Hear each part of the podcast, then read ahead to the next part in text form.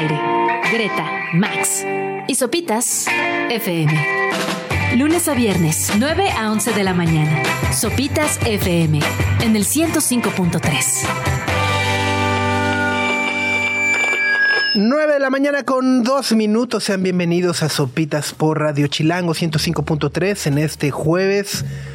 Ya es 14 de diciembre. Soy yo, se está haciendo el diciembre más largo de los últimos tiempos. Es que aparte también estamos contando día a día, ¿no? Casi, casi. ¿Pero qué? O sea, ¿hacia Navidad? Ajá. ¿Conté hacia Navidad? Sí. O sea, hacia la vacación, ¿no? Hacia allá, votar todo, adiós. Greta, Max y Sopitas en el 105.3 FM. Leave it to the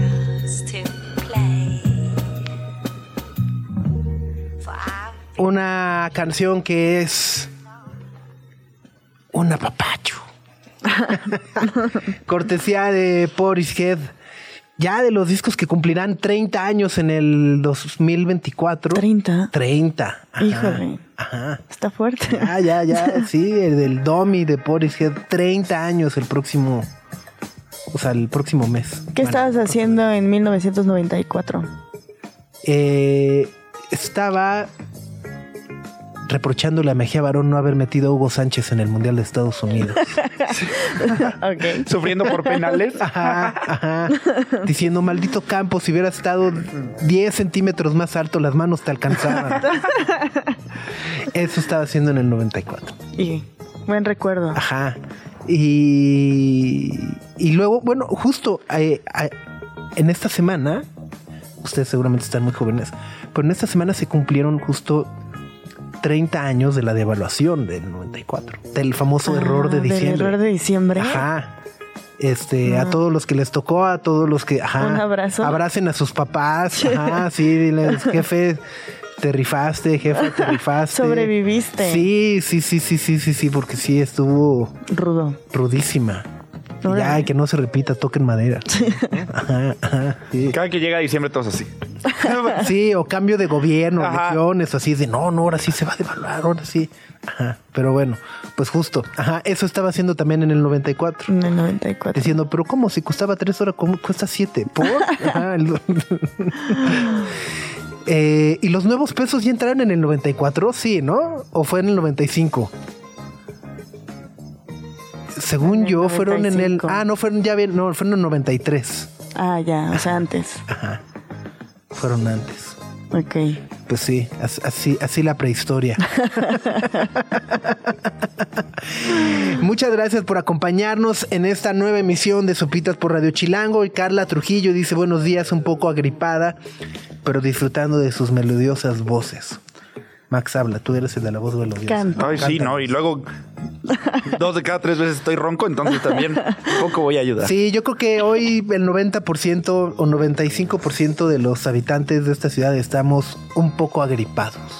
¿Agripados o con tos? De esos de que Ajá, con respiras así en el aire y se ajá. te enfría la garganta y Tienes ya. o estornudas dos veces al día, ¿no? Ajá. Así andamos todos. El Huicho Manuel dice saludos, buena vibra.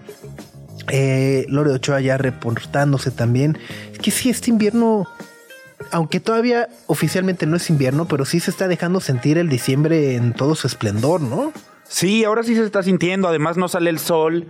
Y, y ese friazo está provocando ahí unas cadenas medio extrañas. ¿A ustedes les llegó ayer el mensaje? No, ¿cómo- cómo es eso? Me siento indignado. Yo quiero, yo quiero eso, así de. No les importas a los hackers o no sé qué sean. Pe- Pero a muchas personas les llegó ayer un mensaje de la cristalización térmica Yo de la eso. atmósfera y que se te iban a congelar los pulmones. O sea que era una epidemia que estaba pasando y así ten cuidado. Ajá, ¿Esos ten mensajes? cuidado, hay tanto frío en México que No. es un efecto que se llama cristalización térmica que te va a congelar los pulmones. ¿Y es real? O No. sea, que existe esa enfermedad. He visto La que se le cristalización congela el corazón.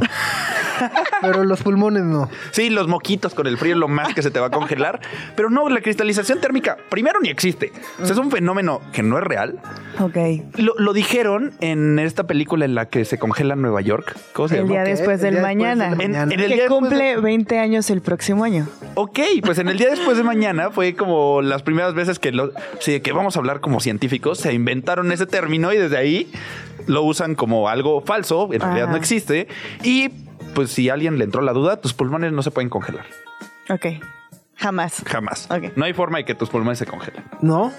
O sea, menos que todo tú te congeles. O sea, como Itati Cantoral ahora. en estas fechas.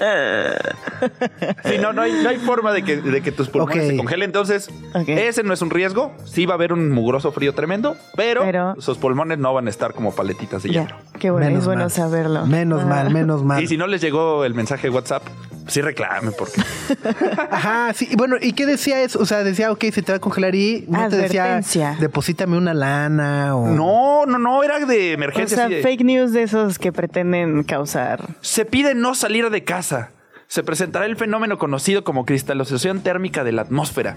Al ser aspirada, congelará tus pulmones, causando inmediatamente o en un plazo de hasta 24 horas tu muerte.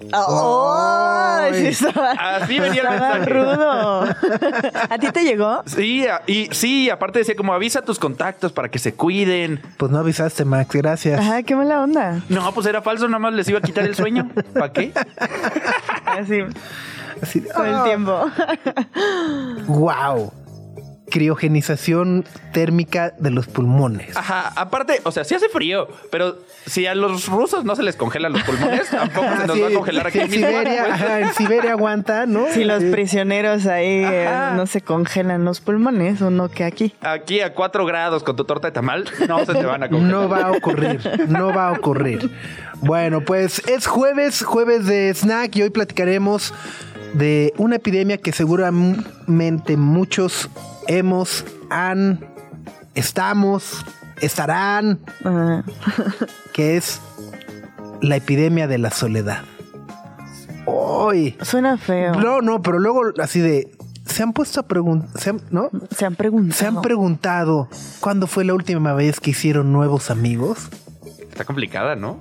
Yo, yo en los baños del Corona Capital. el, que, el, el que, el que estaba ahí como dando papel me decía, ¿qué pasó, amigo? Papi, Es que ya, ya soy Papi. amigo. Ajá. Sí, ya te dicen papi, ya es un sí, ajá. nivel. ¿Cómo va todo, papi? Bien, bien. Ya dije, no, pues ya, Ah, no, ya, es amigo. Ajá, para mí ya lo cuenta como amigo. Close como, friends como en nueva Instagram. amistad. Ah. Ándale, circulito verde y Sí, todo. sí, nueva amistad. Este, sí, pero la última vez que, a ver, no me acuerdo cuándo fue la última vez que vi a mis amigos. Deja tú hacer nuevos. La man. epidemia de la amargura Ajá. es la tuya. No. Sips. Qué bárbaro. Momento de la venganza. sí, sí, sí. Entonces, bueno, pues justo, ¿quién, quién, quién hizo este snack? ¿Este tú, Max? Max, sí, Cuéntanos entonces. Ah, les cuento así un poquito. Resulta que hasta la Organización Mundial de la Salud ya habló de esta epidemia de soledad. Hay muchos gobiernos en el mundo que están creando ministerios de la soledad.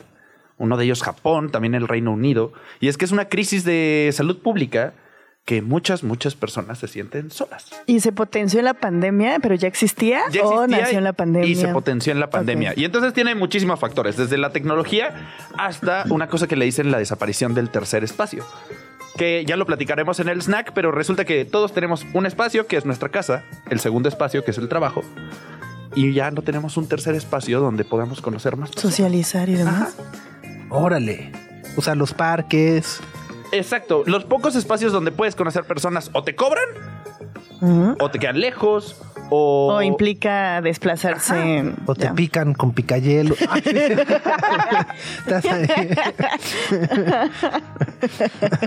Entonces, más o menos por ahí va este asunto y, y- y sí, está muy complicado. Entonces, curiosamente, si alguien ha sentido esta epidemia de soledad, irónicamente, pues no están No solos. están solos.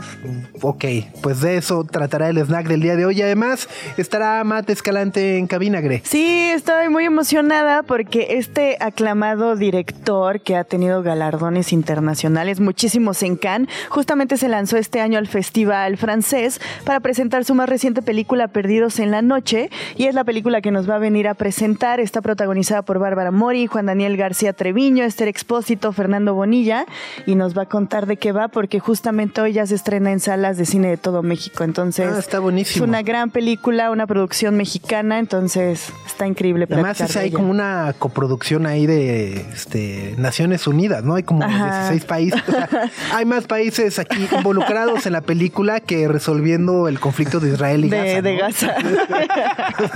Gaza. Radio Chilango.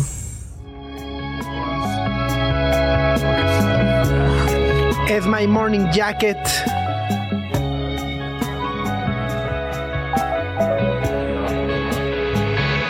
Off the record a las 9 de la mañana con 21 minutos, el orgullo de Kentucky. Kentucky. De Kentucky. Un pollito. Uf. El, el- el puré, el puré. Los biscuits. Los biscuits. Los biscuits. Bueno, están medio masudos a veces, pero, Ajá, sí, luego. pero luego, con puré sí, mejora. Bueno, son las 9 de la mañana con 21 minutos. Hace eh, unos minutos se dio a conocer el cartel oficial del Pitchfork Music Festival 2024, este festival que presentamos en exclusiva en este espacio hace algunas semanas y que se celebrará en nuestra ciudad el próximo mes De de, marzo. marzo. Marzo viene, Marzo va a estar llenísimo. marzo está full. Ajá. Es Vive. Está el ceremonia. Tecate, Ceremonia, Pal Norte. Vive, Ajá. Pitchfork. Del 6 al 9. eh, Este es, con este arrancan las hostilidades, dirían en partido de fútbol. ¿no? Sí, se va a celebrar del 6 al 9 de marzo y ya confirmaron los primeros artistas. Todavía faltan 1, 2, 3, 4, 5, 6, 7, 8, 9, 10, 11 artistas por confirmar. ¿Sí conté bien? Sí, Ah. es que yo no, yo no, tengo- no, estoy, no estoy seguro si esas líneas en el cartel Sí, son ¿no? espacios en blanco o si, Ah, yo lo entendí así. o si es, ya sabes, así diseño. Es una decisión. Yo no se conecta, ¿no? Yo no se conecta, están ahí. Yo digo que sí son los espacios de los artistas que faltan por confirmar, si no, pues... Pero bueno, a ver, arranquemos con los Ah, confirmados. con los que sí están. Ajá. Ajá. A ver, en orden alfabético, Ajá, sí, ahí sí están, ¿no? Puestos. ¿sí? Es Andy Schauf, Ajá. eh, Armand Hammer, Sobrino de MC. Y primo de Army Hammer, ¿no? También. Qué nombrecito. Le complicó la vida. eh, Billy Goods, Corridor, eh, Debbie Friday, Diles que no me maten, Godspeed You, Black Emperor, King Cruel, uy, Ajá. Kelela, Mabe Frati, Mengers, Noya, Proto Mártir y Scar- Sky Ferreira. Ahí está, son ¿Los los pronuncié artistas bien? Sí, No lo muy sé. bien, sí, Ahí sí, sí, corríjanme, sí. No, no, no, no, no. Ajá. Ni modo que digan, ah, que lela. No, los pronunciaste muy bien. Ajá, ajá. No, pero bueno, ya lo platicábamos. eh, será un festival que se realizará de manera simultánea en diferentes lugares, entre ellos el Fronton Bucareli, los clubs Funk y Yuyu. Estará también por ahí el Foro Indie Rocks. Y los boletos están ya a la venta desde hoy Ajá. este que- que son como combo, ¿no? O sea, puedes comprar eh, boletos para ver cuatro shows o para tres shows. Ajá, cuatro shows principales y tres shows en clubes. Ese es el Pitchfork Plus. ¿Ok? Y están disponibles por 4.800 pesos. Y están los Pitchfork Standard, que otorgan acceso a cuatro shows principales y tienen un costo de 3.700. Pues ahí está. Pues no es, o sea, por cuatro no está tan mal, ¿no? Son como 900. Está re bien. Digo, para O sea, cuatro shows principales y tres shows en clubes. eh, está bien. Está decente, digo. Este incluye el Uber o no? No, claro. Sí. Este, las entradas individuales para los shows van a estar disponibles en enero. Todavía no dan la fecha exacta, pero en enero de 2024. Y ya a partir de hoy ya están disponibles esos que les contamos de Pitchfork Plus y Pitchfork Standard. Maravilloso, pues justo un nuevo festival llega a la Ciudad de México. E insistimos, ese mes de marzo va a estar mortal. Sí, sí, porque aparte ya hay un chorro de conciertos confirmados. Está Bikini Kill, está Roosevelt, está The Jesus and Mary Chain, eh, Westlife, Moderato ya de su despedida. Los Acosta en el Auditorio Los- Nacional. ¿A ¿Qué, qué, qué está? Ah, no, Sí. no, no, eh, no los vi. este, pero ya está lleno. Entonces, Sí, además del Vive, pues, eh, está, va, va a estar, va a estar pesado el mes de marzo. Los, los Boscox, ah, sí. Ah, en el Foro Puebla, sí, el 9. Carlos Cuevas en el Metropolitan. ¿Quién es Carlos Cuevas? Es como de ¿Cómo esos que? Ah. boleros románticos ahí, ¿no, señor? ¿Trovador? Ah, exacto, exacto, exacto. Greta, Max y Sopitas en el 105.3 FM. Ya cayó el aguinaldo. Mañana viernes de quincena. Mañana viernes Ya, de quincena ya. de diciembre. Ajá. Viernes de quincena de diciembre. Va a estar bueno, bueno, bueno, bueno. sí. Sí, no. Ah, no, ya, ya, ya lo entendí, no lo estaba procesando. Chin, el tránsito va a estar severo, ¿no? Sí, mañana el, va a ser así. Uber de 800 pesos cuando no, oye, pero normalmente me cobras 20 pesos. Sí, pero hoy tarifa dinámica. Bueno, está bien, órale, paso por ti en 56 minutos, ¿no? Así es. No, ajá. Lo quieres cancelar y te sí, cobran. así es, ¿no? Así el otro día lo platicábamos, todas esas cosas que en teoría llegaron y nos vendieron en algún momento el vamos a cambiar y mejorar el mundo y no va a ser un lugar mejor. Hoy vemos así en dude. Ajá. Sí. Me mentiste. Ajá, me engañaste, ¿no? Así. Sí, primero nos convencieron con agüitas y así, y ya ahora Ah, ya- sí, te ofrecían Sí, dulces, agüita. agua, tenían pantallitas Ahora ya, atrás si, de los si- asientos. si trae cargador, ya. Es más, ya si no te habla, ya da gracias, ¿no? Sí, ah, exacto, porque luego se ponen peor. El que se queda quieto y te dice, a ver, que cancele. A ver, ¿cuándo cancele? A ver. Sí, sí, sí, sí, sí, sí. Pero sí, este, servicios de transporte privados por aplicación. Por aplicación. Ajá. No, en diciembre es así de, bueno, voy a pedir uno así de, ok, Tras. 40 mil pesos por. y dices, chale, pues ya no me va a quedar de otra. Va a cámara, pasamos en tres horas. Y es como, güey. O va aumentando. Sí. Y Cuando llegas ya son 300 pesos más de lo que tenías planeado y ya te no, quedaste no, sin no. comer. Por eso me quedo en mi casa y estoy solo. Eso, eso ayuda a entender un estado tan complejo del ser humano como la soledad. ¿no? Radio Chilango. El otro día platicábamos de eh, los términos más buscados de Google. Y pues nada, resulta que hay un juego que está eh, padrísimo para perder el tiempo en oficina. Si están ahí, si están ahí, es searchplayground.google.com. Y es como un eh, ¿Dónde está Waldo? Pero de juegos. Ajá. Tienes que aprender dónde están las personas o los personajes más buscados de los últimos 25 años. Ok. Eh, y vas ahí de pues, dónde está el salvavidas y dónde está Taylor Swift y dónde están Ah, los ya vi. Beatles y así. Ajá. Pero exacto, es como el de ¿Dónde está Wally? Está enorme. Aquí están, exacto, Ajá. los Beatles, estás. Eh, que está padrísimo, insisto, para perder el tiempo. Eh, digo, ahorita que diciembre está tranquilo, ¿no? Sobre todo esta semana que no hay deadlines pendientes que entregar, ya todo se fue para enero. Vamos a pensarlo un par de semanas y regresamos. Exacto, en lo que esperas que den las 5 o 6, ahí puedes darle. Exactamente. Hablando de esperar, esta noche se juega el partido de ida de la final de la Liga MX Max. Sí, Tigres, América. Contra América. Hoy a las 9 de la noche del juego, el hora está manchado. ¿no? Son cada vez ya más noche, ¿no?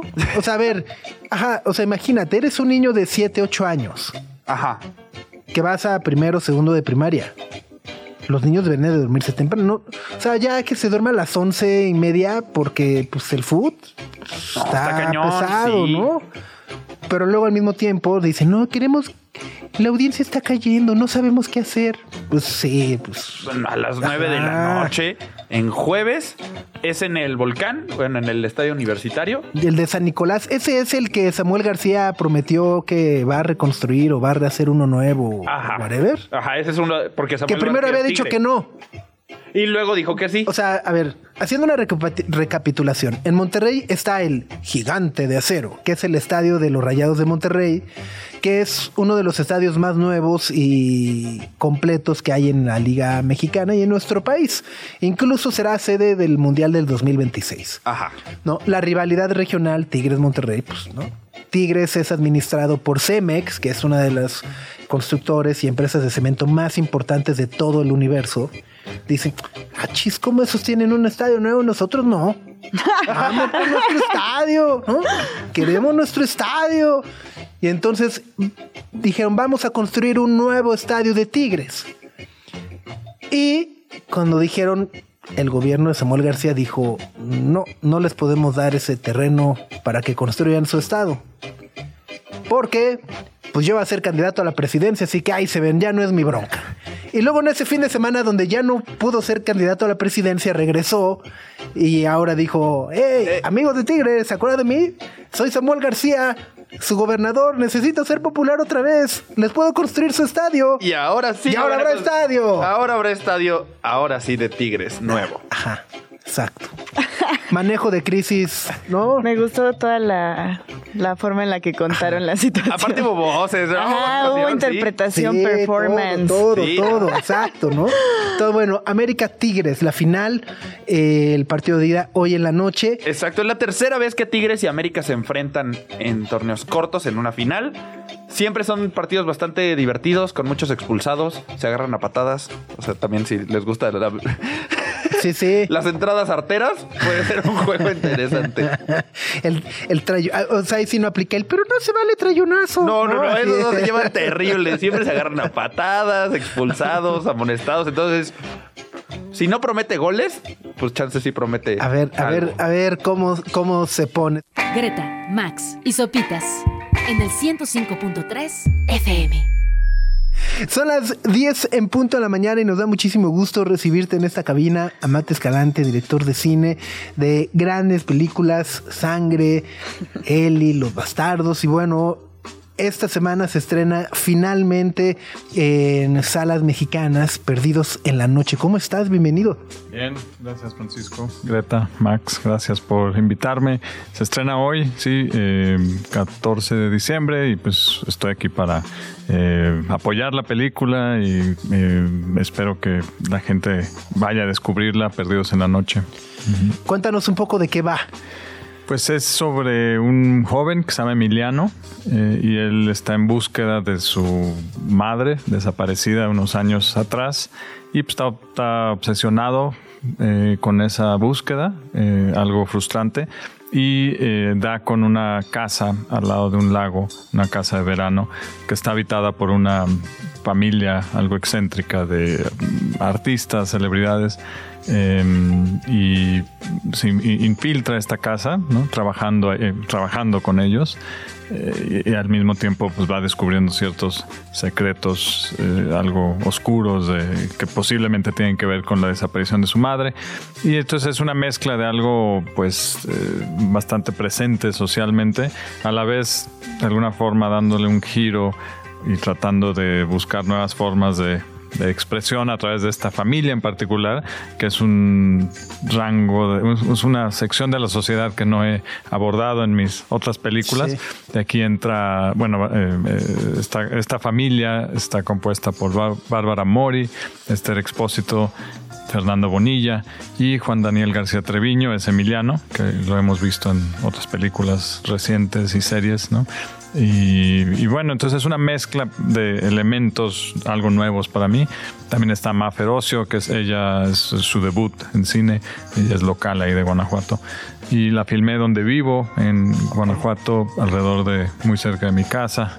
Entonces eh, me inspiro ahí y, y, pues eh, tiene, hay muchos elementos que son muy locales, ¿no? Como la minería, Eh, y pues otras problemáticas y otras cosas. También tiene mucho humor la película, no quiero espantar que, que mencionando tanta Sí, cosa. sí, 14 de diciembre, sí, piedad, man. Sí, no, es, sí es, de hecho, eh, estábamos con, con Greta en una conferencia de prensa y la- la la- del- los periodistas decían que se sorprendieron que casi podría parecer comedia la película. Eh, no es, no, no es una, es una comedia para mí natural, ¿no? Como la vida es y, y le da más naturalidad, pero el chiste es que la gente se, eh, se sorprende y se divierta también a la vez, pues... eh, cuestione cosas y todo como en la vida, pero no es de que van a ir a ver algo así eh, sombrio, este, deprimente. Es- eso no, ojalá. es un thriller. Sí, se van a divertir. Oye, es, es, es, eh, corrígeme, a lo mejor me estoy equivocando, pero es la primera vez que, que trabajas con actores ya con tanto bagaje, reconocimiento y demás. Pues sí, sí, se dio eh, a partir del guion que escribí con mi hermano Martín. Eh, fue durante la pandemia la escritura y, y ahí como que, bueno, todos encerrados, también surge más con más fuerza las redes sociales y lo que es la fama también ha, ha estado como de alguna forma cambiando en los últimos años eh, por lo- los mismos elementos. Eh, el arte y yo como artista, eh, creador de historias a través del cine, estos años que he retratado pues cosas de, de todo tipo, pero mucho inspirado en cosas difíciles, quise explorar la fama y gente famosa, entonces se dio poder ir a buscar eh, gente famosa, como son Bárbara Mori, que en, eh, en la película ella es Carmen Aldama, que es una ex estrella de telenovela, que está ahora eh, casada con un artista que es Rigoberto Duplas, Fernando Bonilla en la película, y la hija de, Carmen Aldama es Mónica Aldama, que es Esther Expósito, que en la película es una influencer con muchos seguidores y en la vida real eh, Esther, aparte ser una gran actriz, muy profesional, sorprendentemente eh, eh, amable, muy agradable trabajar con ella. Ella pues también tiene esa similitud con el personaje que yo siempre he buscado en todas mis películas. Eh, entonces, bueno, eso, eso fue la... Con esa excusa pude ir con gente famosa. Oye, Matt, eh, a mí me parece muy interesante porque justamente, o sea, creo que en todas tus películas siempre exploras como a un nivel eh, macro y desde afuera todas las implicaciones de algunos conflictos que se viven en México, específicamente como las implicaciones de, de la violencia, pero también siempre has explorado cuáles son las implicaciones en los aspectos más íntimos. Pero a mí me parece que Perdidos en la Noche a, a- a mí me, me- me sorprendió mucho y de muy buena manera cómo es que sí abordas temas sociales y políticos como la violencia contra los activistas, el tema de las desapariciones forzadas, eh, la presencia de compañías extranjeras o nacionales que explotan los recursos de alguna eh, localidad, pero ahora sí te fuiste como de lleno a las implicaciones de las violencias familiares y todas estas dinámicas justamente que parten de estos temas que son muy interesantes verlos ahora en esta película como la fama eh, y todas estas partes. Entonces, ¿por qué decidiste hacer ese, ese cambio? Y lo pregunto sobre todo porque a mí me parece que la región salvaje es como un punto de quiebre en tu filmografía. Entonces, como parte, o sea, venir de, de una película así y llegar a Perdidos en la Noche me parece que es como un giro muy interesante. Sí, pues pasa, también pasa tanto tiempo entre películas, desafortunadamente. Han sido siete años desde La región salvaje, eh, que pues pasan muchas cosas por mi cabeza y va uno cambia. De hecho, dicen que cada siete años uno cambia por completo, ¿no? Eh, no, la película no creo que cambie tanto. De alguna forma se- me mantengo yo, me siento a gusto con lo que estoy contando. Eh, pero me, sí me interesa eh, mostrarla, como que de alguna forma ver un, con un microscopio una situación que puede ser, eh, que tiene mucho que ver con las emociones y con pues las relaciones muy eh, íntimas de alguna manera, eh, psicológicas, la relación que uno tiene con sus familias, su mamá, eh, ¿no? todo eso, esos tipos de traumas y de culpas confiando en que mostrando eso en este contexto también iba a explicar un poco o, o revelar un poco de, del contexto más grande, que creo que es, esa es mi apuesta en, en muchos casos, ver lo micro para entender lo macro, ¿no? Eh, y confiar que pues que toda la la situación se puede identificar adentro de, de, nuestro- de nuestros entornos, eh, de nuestra cabeza, obviamente, pero también en nuestras relaciones de familia y de amistades, todo, todo se va representando. Entonces, eh, sí, es- como un microcosmos de lo que es más grande, ¿no? Y pues la búsqueda, la frustración de a, a dónde lleva el hecho de que es muy difícil eh, tener justicia eh, en este país.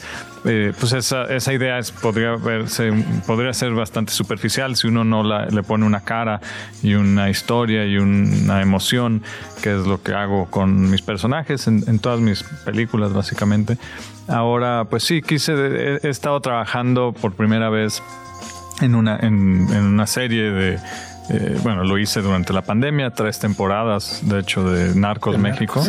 Y, y, pues ahí eso fue algo importante, de, de donde conocí mucha gente y donde también eh, tuve experiencias muy nuevas con gente, con actores profesionales y gente famosa también. Entonces, la, ya como que estás más, cerca de, de esa experiencia, eh, es lo que me llevó a, tra- a- a explorarla y a tener curiosidad por ella.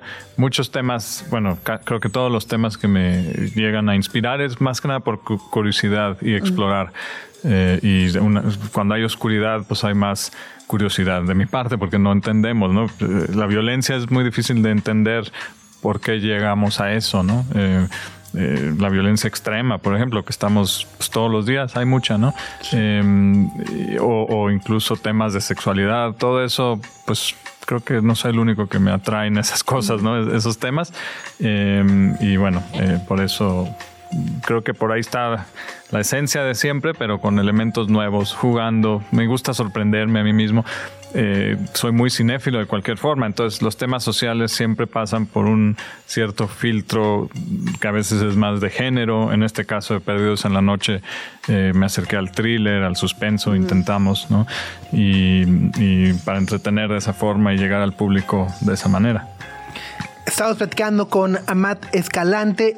Esta noche, bueno, este día se estrena Perdidos en la noche.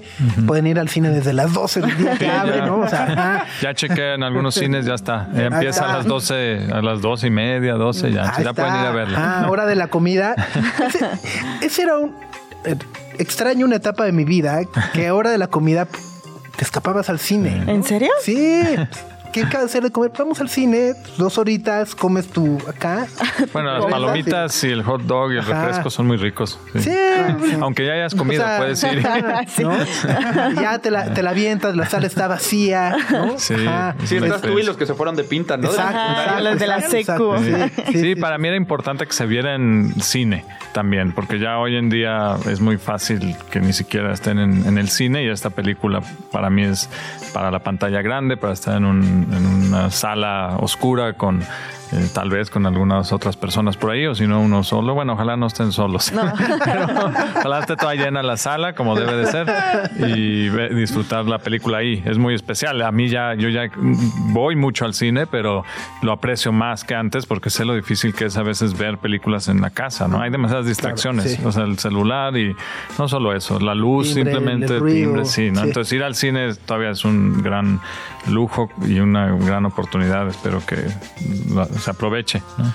Oye, quiero, quiero preguntarte justo sobre esta evolución o transición que has ido teniendo como director, sobre todo en los últimos, decía, siete años, ¿no? Habitualmente sol- sueles tomarte tu tiempo para hacer películas, pero ahora además estás en Narcos México, que, que, eh, vaya, es como algo... eh, no sé si llamarle súper comercial, ¿no? O sea, como, ¿no? Como muy mainstream en contraste al, al- al- al- tipo de obras que venías haciendo. Luego se atraviesa la pandemia, ¿no? Eh, y, y a partir de eso, justo cómo esta transición te, te acaba guiando, llevando hacia la construcción de esta historia. Pues sí, mucho sí tuvo que ver con la pandemia, aunque bueno, no está directamente presente en la película, pero yo, yo pensé que iba a filmar en un momento, no se pudo, entonces me fui a hacer la serie que sí se podía. Esa serie la filmaban durante pandemia, antes de que hubiera vacunas, todo eso, y era todo un protocolo bien Sí, sí, sí, complicado sí. y carísimo para filmar, entonces era imposible filmar una película mía en esos tiempos y de suerte pues tocó que tu, aproveché esa oportunidad y me invitaron y terminé haciendo muchos episodios. Y pues fue una gran experiencia eso, conociendo mucha gente. Eh, aprendí cosas que también quise probar, que, que tal vez no son eh, las que quisiera seguir haciendo, ¿no? El tamaño de producción no Las fue- dinámicas, ¿no? Sí. También de repente. Digo, en la serie esta había, no sé, yo creo que si veías la lista de, de crew, de personal que trabajaba, eran mil, por, alrededor de mil personas. En- en- y sí, o sea, es una cosa difícil. Por eso también me atraía mucho para conocer Sí, ese sistema. Ajá, sí. Entonces, pues me voy de ahí, no hago una película de, mil personas, som- somos, no sé, tal vez 100 en Perdidos en la Noche. Eh, éramos como 60 en la región salvaje hace unos años. 100 todavía es poco, bueno, es más o menos, no sé. Eh, Para una película mexicana es como promedio, me imagino. Pero no, no sé, me extrañé un poco esa intimidad de filmar de otras maneras, pero también eh, la idea que me emocionaba mucho era trabajar con, con este nuevo tipo de elenco, como eh, de, gente que, que ya trae una, una imagen que, la gente conoce y eso quise jugar con esa idea también dentro de la historia, dándome oportunidad, ¿no? Y, por eso me emocionó mucho que pudiera ser eh, Bárbara Mori la, el personaje de Carmen y, y Esther Expósito la, eh, su hija, ¿no? Eso, eso para mí era muy importante, así como la criatura en la región salvaje, eh, este Emiliano ahora se enfrenta con esta familia que es muy ajena y de alguna manera también no, no son extraterrestres, pero sí son muy no del lugar eh, y eso se da mucho en México, yo creo, ¿no? Llega gente con poder, dinero y se instalan en un lugar eh, que es bastante ajeno a ellos y tienen que interactuar con la gente alrededor y eso tiene sus consecuencias. Ese, ese tema también me está ahí abordado en Perdidos en la Noche.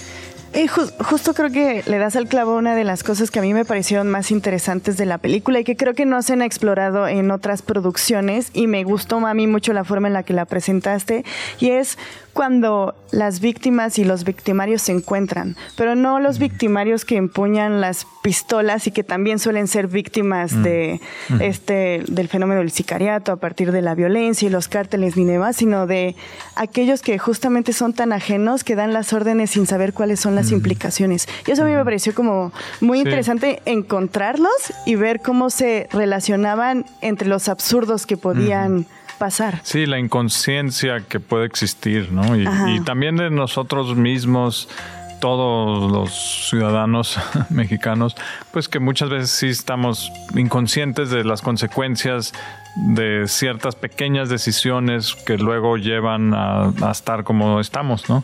Eh, a mí pues me inspira mucho eso. Yo amo México, amo, pues, estoy encantado. Por lo mismo me duele mucho cuando veo cosas que, que arruinamos, ¿no? Cosas que no sabemos eh, cuidar bien y que entonces no solo nosotros empezamos a sufrir, pero muchos más. Entonces, eh, estos personajes quería mostrar eh, esta familia, la familia Aldama, pues que sus caprichos, decisiones que a veces son muy de, egoístas, ¿no? Las- la- en, en mi película en particular, su- sus ambiciones de, de mejorar su carrera o éxito, todo eso, pues las consecuencias que terminan teniendo en su entorno y cómo eso aunque parezca muy frívolo, pues significa la vida para otra persona, etcétera. Yo creo que pues así vivimos en, en un país que está tan contrastado, eh, un movimiento causa otro, ¿no? Que, que- que a veces está invisible y, y no, pues no, no, no lo ve, no lo queremos ver muchas ocasiones. Pero bueno, todo esto abordado con algo de humor, diversión y emoción más que nada. Creo, creo- creo que justo incluso eh, por ahí hay una cita de Dostoyevsky, ¿no? Sobre Ajá. el sentido de la vida, la muerte y, y- y demás. Y creo que escuchándote, me parece que más allá de la cita es justo un poco lo que busca englobar la, la Sí, cita. una ironía eh, interesante, curiosa. Creo que eso es también muy mexicano, ¿no? La, la ironía. Eh, sí, durante la pandemia se dio que eh, pude leer mucho más que nunca Claro. antes, ¿no? Y, y me acerqué a autores que les tenía como entre que muchas ganas, pero mucho, no miedo, pero pues era bien difícil, ¿no? Pero ya estando ahí atorados en la, en, eh, aislados con todo el mundo parado, se dio y, de- y leí eh, la mayoría de, bueno, creo que todas las novelas de Dostoyevsky y cuentos y otras novelas importantes también y libros de, de muchos, muchos, eh, mucho, mu- leí mucho y me parecía como bonito completar y darle ese guiño a alguien que realmente no quiero decir que está inspirada la película directamente de Dostoyevsky, pero sí hay mucho que me inspiró él y vi en su, eh, en su obra eh, reflejado el cine que a mí me ha inspirado y me ha, gustado mucho. Descubrí eh, de dónde venía mucho de, de ese cine y de ese conflicto que a mí me ha gustado en cine. Veo que Dostoyevsky en sus novelas ya lo estaba haciendo hace muchísimos años, ¿no? Hace más de 100 años. Entonces, eh, eso fue muy importante y sí, puse esta cita al inicio que tiene que ver con algo en la película, ¿no? Entonces también era importante y que era un poco, sí, como una frase rara, ¿no? Que, bueno, eh, extraña y curiosa de que uno, si, si, ya me voy a, si quiero ya terminar mi vida o suicidarme, pues ¿por qué no hacer algo para que signifique mi partida o mi suicidio y ayudar? Pero yo creo que si uno empieza a ayudar, ya no te vas a querer suicidar, tal vez, ¿no? No sé. Entonces estaba interesante esa, esa, esa frase. Que no es exactamente, no, no dije Ajá, la frase, sí, sí, estoy sí, como explicándola, la frase es más bonita que lo que dije yo ahorita, pero sí. Muy bien. Pues se estrena esta noche. No, bueno, No, se estrena ya, Oh, hoy. ya. a las dos, oh, su- Ya pueden- Ya, ya, desde las 12 del día, ya lo había dicho. Pero bueno, es Encontré una función en la noche. 11.50. Ah, ya está. termina el programa y se pueden ir Sí, en todo, lanzamos. en todo México está en los cines que ya todos conocemos más grandes y también en los cines pequeños que ya hay muchos. Ah, En estos siete años que han pasado han ah, abrido muchos pequeños cines que también tienen películas interesantes, cineclubs, ¿no? Eh, pero bueno, en todos los cines, los grandes eh, también, ¿no? Buenísimo, pues aclamada en Cannes, ¿no? Para los que les gusta así, el- ¿no? dígale a la tía, ¿no? Tía, esta fue aclamada en Cannes y todo. De verdad, Amad, muchísimas felicidades, no solamente por esta película, por toda la trayectoria que, que has ido consiguiendo a lo largo de los años. Somos fans y nos da Gracias. muchísimo gusto tenerte Gracias por su apoyo siempre. Y pues nada, pues Sí. a verla. Sí, a verla. A, a mí me emocionó mucho. Aparte que siento que es una película que va creciendo. Mm. Y justamente no había hecho la relación al final. Me di cuenta que había visto un thriller de misterio y detectivesco Sí. y policial. Y me gustó Qué mucho. bueno. Entonces Ah, sí, pues sí, sí, sí vale la pena. Ahí está, Perdidos en la noche en todas las salas de cine desde hoy. Vayan a verla. Radio Chilango. Esta mañana, no sé cuál sea su rutina al eh, cuando despiertan. A mí, pues es agarras el teléfono, ¿no? Está así de suena el despertador y agarras el teléfono y dices, a ver, a ver qué ha pasado en el mundo. Y abrí eh, Instagram y lo primero que vi fue una foto de Patti Smith en un hospital y fue de, ¡Ah! Ajá. Y afortunadamente fue de que ya iba de salida. Le la dieron de alta. Ajá. Eh, exacto, sí, pero fue así de esos, ya sabes, como de esos microinfartos, microsegundos Ajá. que dices, ¿qué? No. Patti Smith. Y bueno, eh, justo está de gira en Italia y tuvo que ser internada en Bolonia, Ok. eh, en lo que ha sido descrito como una enfermedad súbita. Repentina Ajá. enfermedad. Exactamente. Eh, y bueno, fue al hospital, la revisaron, le dijeron que pues todo bien y eh, que solo necesita un poco de descanso, por lo cual eh, si tenían planeado verla en Venecia o en Milán en estos días, pues no va a tocar. Ah, voy pidiendo mi reembolso. Ajá, exacto, Ah, exacto. ¿Cuántos años tiene Patti Smith? ¿75? 76. sí. ¿76? Sí, sí, sí, sí, sí. Y ya, un descanso. Sí, Para que dure más. Por favor, por favor. ¿Tú la has visto? Eh, sí, en, eh, sí, aquí en México cuando ha venido. Ajá. Ajá. Eh, además, tengo entendido que es tipasasasa. Ha de ser, ¿no? Ajá. O sea, así de. Es una gran escritora. Así de echarse mezcales. Y sí, vamos por mezcales. Vamos por un dice, sí. Ajá. Ajá. Tipasa. Ay. Patti Smith. Pero qué bueno que está Nos da bien. muchísimo Sí. gusto que esté bien, que nos dure mucho. Cuando faltan 22 minutos para que sean las 11 de la mañana en la Ciudad de México, Ay, en este jueves, o sea, ya en 10 días es Nochebuena. Uh, Sí, sí, bueno, sí. Y A ti sí se te congeló. El, el pulmón. pulmones, corazón eh, y todo.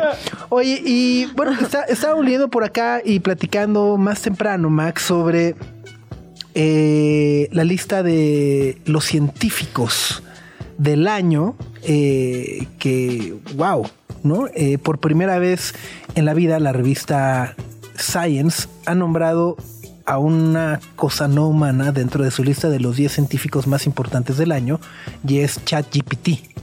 Exactamente. La nombraron como uno de los científicos más importantes del año porque en 2023 resulta que un montón de científicos, un montón de investigadores citaban que muchos de sus papers, de sus documentos, los habían escrito con ChatGPT.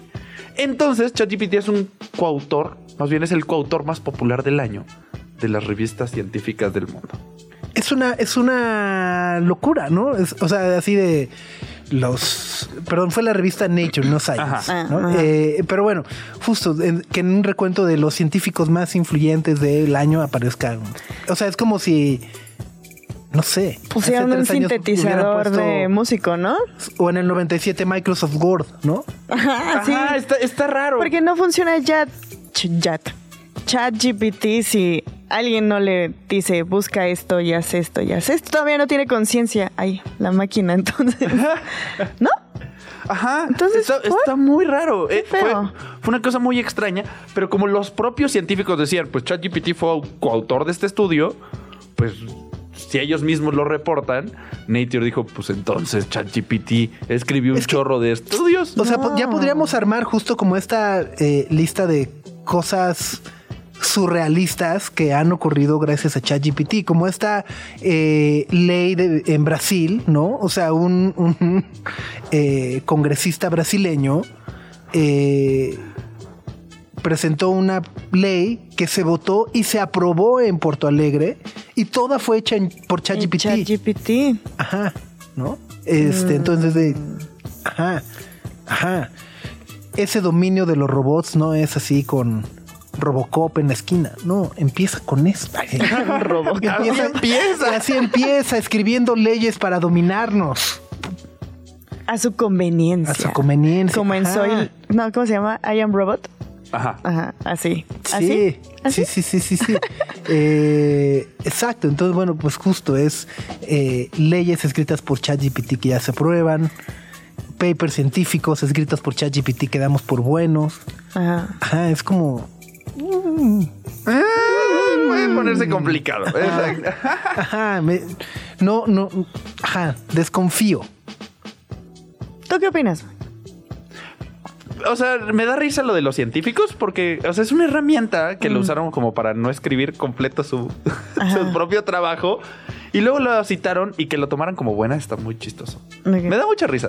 O sea, no creo que vayan a terminar el mundo, pero me da un poquito de risa. y mañana sí. Pero nos vuelve más. A ver, ajá, es que está como esa línea, ¿no? En- entre donde, a ver, eh, señor científico, si su chamba es hacer papers para comprobar sus hipótesis, etcétera, no documentar, argumentar, etcétera, etcétera.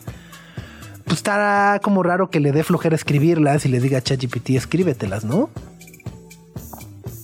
Sí, oh, Ah, sí o sea, es volvió más como- baquetones a todos. Ajá, o sea, hay, hay una, pa- o sea, hay una, hay una, ajá, hay una línea muy delgada entre el vamos a optimizar chamba, ¿no? En el vamos a optimizar procesos Ahorrar tiempo. y el, este, pues ahí te va. No sé, no sé. Ajá, aparte le pagaron 10 dólares a ChatGPT. ¿No sería como más eh, correcto decir que funciona como un editor? No un autor, sino un editor. Los editores el- no el- son el- autores el, del el paper. rincón del vago del 2023, ¿estás diciendo? No sé. Nunca usé el rincón del vago, entonces, Ah. la neta, ¿no? No, la verdad. No, yo sí. También un científico diciendo, no, no, yo tampoco sé ChatGPT. Ajá, yo le debí haber dedicado parte de mi diploma de la prepa al rincón del vago. No, no, pero, pero sí, no funciona más como un editor que un autor. Eso me haría más sentido. Ajá, podría ser, pero entonces todas las herramientas serían como editores. Así, ah, pues le agradezco también al clip de Word por arreglarme la ortografía. Y así que, o sea, como que todas estas. Ya, ya, ya, ya, ya. Sí. Sí. Qué raro. sí. Pero autor no es. Es Yo que no sé, no, No, sé, no. ajá, no sé. O sea, Me porque en realidad lo que hace es, eh, pues, le- o sea, le das eh, prompts o órdenes, ¿no? O, eh, o le hablas bonito como yo de buenos días, puedes ser, me ayudas, por favor, ¿no? Ah. Así. Pero, y en realidad lo que hace es que consulta y dentro de todas sus consultas recopila la información, la ordena, acomoda y redacta o presenta de una manera entendible para los humanos, Así mero. ¿no? Pero a ver, dígame si tiene sentido, porque en mi cabeza está teniendo sentido, pero no estoy segura.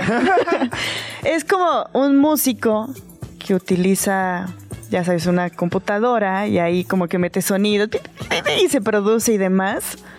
Pues le está dando órdenes a la computadora, le está diciendo cómo debe sonar, cómo modularlo, bla, bla, bla. Pero el, programa no es autor de la melodía, solo Ajá. es una herramienta Pero el que está músico utilizando. está ejecutando, no está tocando, ¿no? ¿Cómo? No- ¿Cómo, cómo, cómo? O sea, el músico al momento de, de meter, de ¿Qué voy a ponerlo, está ejecutando. No. Salvo que le Ajá. digas, este, a ver, computadora, eh, crea un sonido en una batería en este ritmo, con este grave, ¿no? Ajá. Pero sí ha sucedido, ¿no? Eh, pues más bien sí, o sea, Sí, hay- ¿no? o Sí, sea, sí, no, no- o sea, no le, no le dices a ver computadora dame, sino más bien que va- tú vas acomodando los presets, ¿no? O sea, te dice ahí viene y ahí le acomodas y si le subes tantito, le bajas tantito. ok, ok, Es que suena así, que sí. Y, y Pero igual- ChatGPT un poco lo que le dices, quiero que suene así, y ChatGPT te lo Te lo acomoda y ya tú lo vas acomodando, ¿no? Pero eso no lo convierte en autor. No sé, ah, esa es como mi analogía. No sé si, no sé si tenga sentido porque estoy muy confundida. Tú también, O sea, nos me confunde. confunde mucho esta, esta cosa. no digo que esté bien, esté mal, solo se me hace raro. Es muy extraño. Pero es re divertido.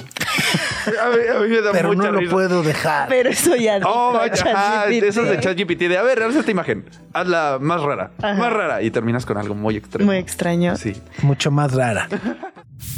Radio Chilango. Momento para despedirnos en este jueves, querida Gre. Así es, tengan un muy buen día, brínguense bien y ya nos escuchamos mañana para cerrar esta maldita semana. Esta no, no tan maldita. No, esta no, quincena maravillosa quincena. ya, época Preciosa. navideña, qué maravilla. Ajá, exacto, sí. ¿Alguna recomendación en particular? ¿De qué? Pues sí, para la vida en este jueves, algo que Eh. pueda ser útil. Eh, ay, Gracias. Lista para Miss Universo 2024. Max. Pues nada, que se la pasen muy bien. Hoy hay NFL, si no van a salir. A su Ah, casa. Sí, cierto, sí. Juegan tus Raiders contra los Chargers. O sea, malo contra Partidazo malísimo. no va a ser, No, pero no, no, mira, pueden ponerle ahí algo en la tele. Y esta semana, ya si son fans del NFL, es curiosa porque hay juegos sábado. Ya desde los sábados, sí. Y lunes. Exactamente, jueves, sábado, domingo. A- aparte del sábado es juegos a las 12, a las 3 y a las 7, 8 de la noche, ¿no? Exacto. O sea, full. Eh, Es día completo sábado, día completo domingo y lunes en la noche. Ahí está, esa emoción de Gre no se puede ocultar tan fácilmente. No, fue la emoción por la que no le salió. Exactamente, dijo, no, la. NFL, la NFL, la NFL. Bueno, que tengan un muy buen jueves, cuídense mucho. Nos esperamos mañana en punto de las 9 de la mañana. Adiós. Nuestra atención vive en muchos sitios de manera simultánea. Ya puedes desconectarte de este. Sopitas FM. Lunes a viernes, 9 a 11 de la mañana. Radio Chilango, 105.3 FM. Radio Chilango. La radio que... Viene, viene, ¿eh?